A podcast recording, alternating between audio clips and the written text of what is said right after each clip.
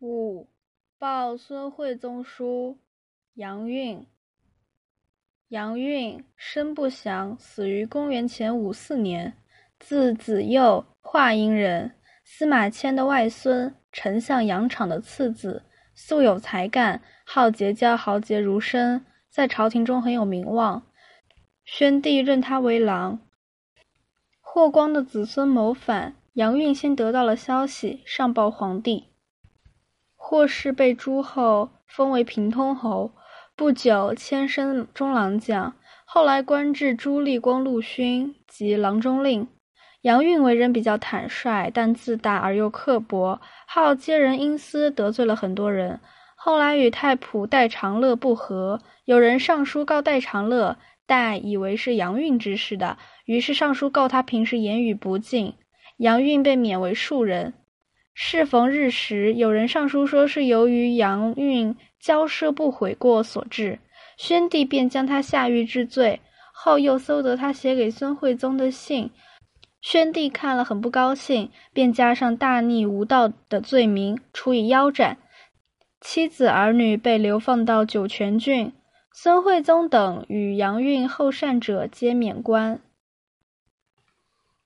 报孙惠宗书，杨运。运才朽行秽，文治无所抵，信赖先人余业，得被宿位，遭遇时变，已获爵位，终非其任，足与祸会。足下哀其愚蒙，赐书教都，以所不及，殷勤甚厚。然切恨足下不身为其忠使，而委随俗之毁誉也。言鄙陋之于心，则若逆旨而问过，默而息乎？恐为孔氏各言而至之意，故敢略陈其余，为君子察焉。运家方隆盛时，臣朱伦舍十人，位在列卿，爵为通侯。总领从官，欲闻政事，曾不能以此时有所见明，以宣德化，又不能与群僚同心并力，培抚朝廷之遗忘，以复窃位素餐之责久矣。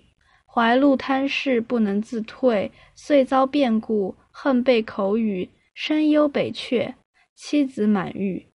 当此之时，自以一灭不足以色责。其亦得全其首领，复奉先人之丘木乎？夫为圣主之恩，不可胜量。君子游道，乐以忘忧；小人全屈，悦以忘罪。妾自念过以大矣，行以亏矣，常为农夫以莫事矣。是故身率妻子，戮力耕桑，灌园置产，以己功上，不亦当复用此？为机义也。夫人情所不能止者，圣人弗敬，故君父至尊亲，颂其终也。有时而祭。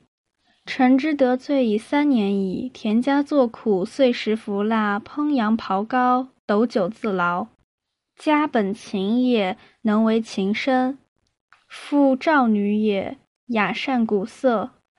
奴婢歌者数人，酒后耳热。仰天俯否而呼呜呜。其诗曰：“田比南山，无秽不至；种一青豆，落而为奇。人生行乐耳，须富贵何时？是日也，拂衣而喜，奋袖低昂，顿足起舞。臣淫荒无度，不知其不可也。运幸有余禄。”方敌见犯贵，逐十一之力，此古树之事，侮辱之处，运轻行之。下流之人，众回所归，不寒而栗。虽雅之韵者，犹随风而靡，尚何称誉之有？董生不云乎？明明求仁义，常恐不能化民者，卿大夫之义也。明明求财力，常恐困乏者，庶人之事也。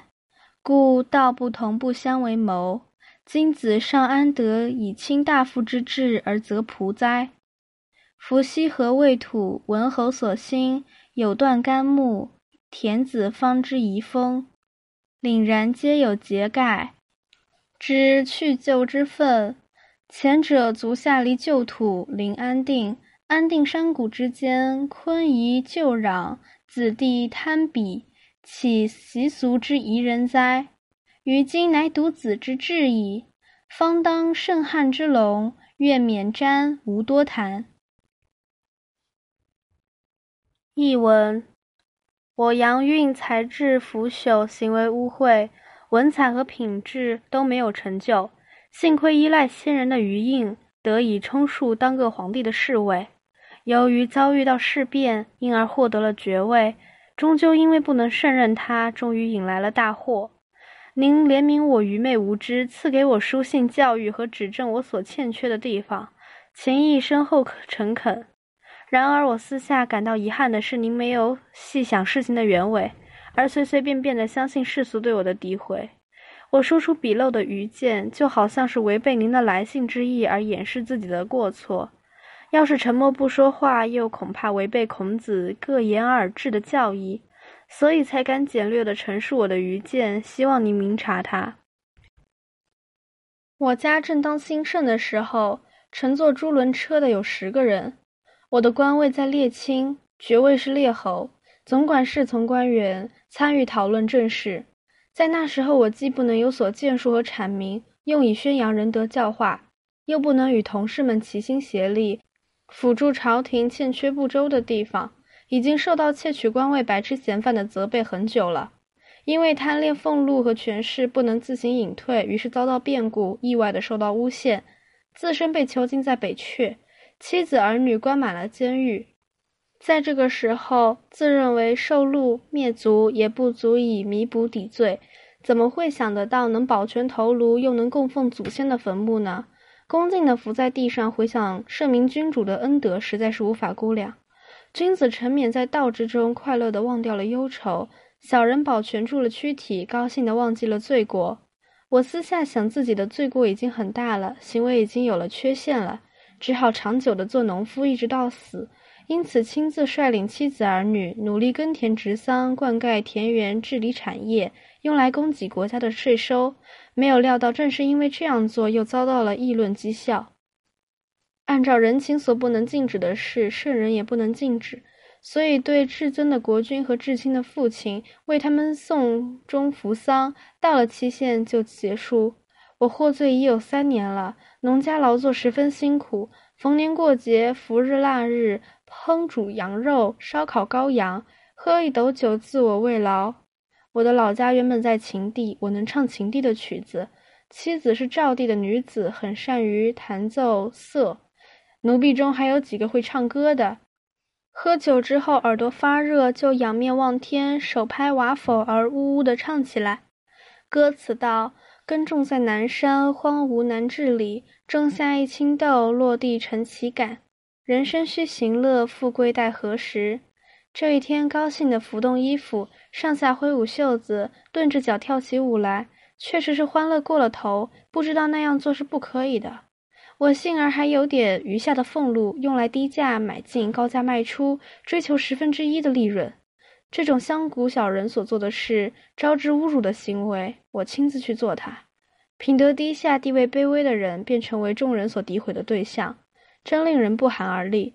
即使是很了解我的人，也随着这些疯传而信以为真。还会有什么称赞的话？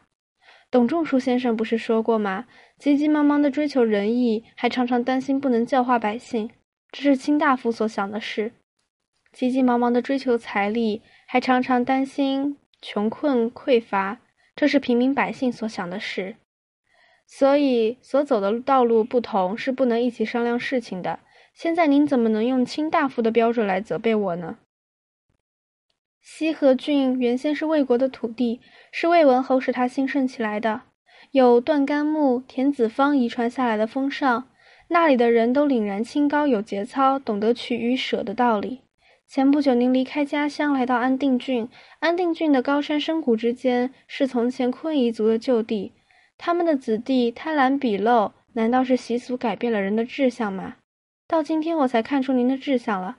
如今，正当强盛的汉朝兴隆的时候，希望您勉力供奉职守，不多说了。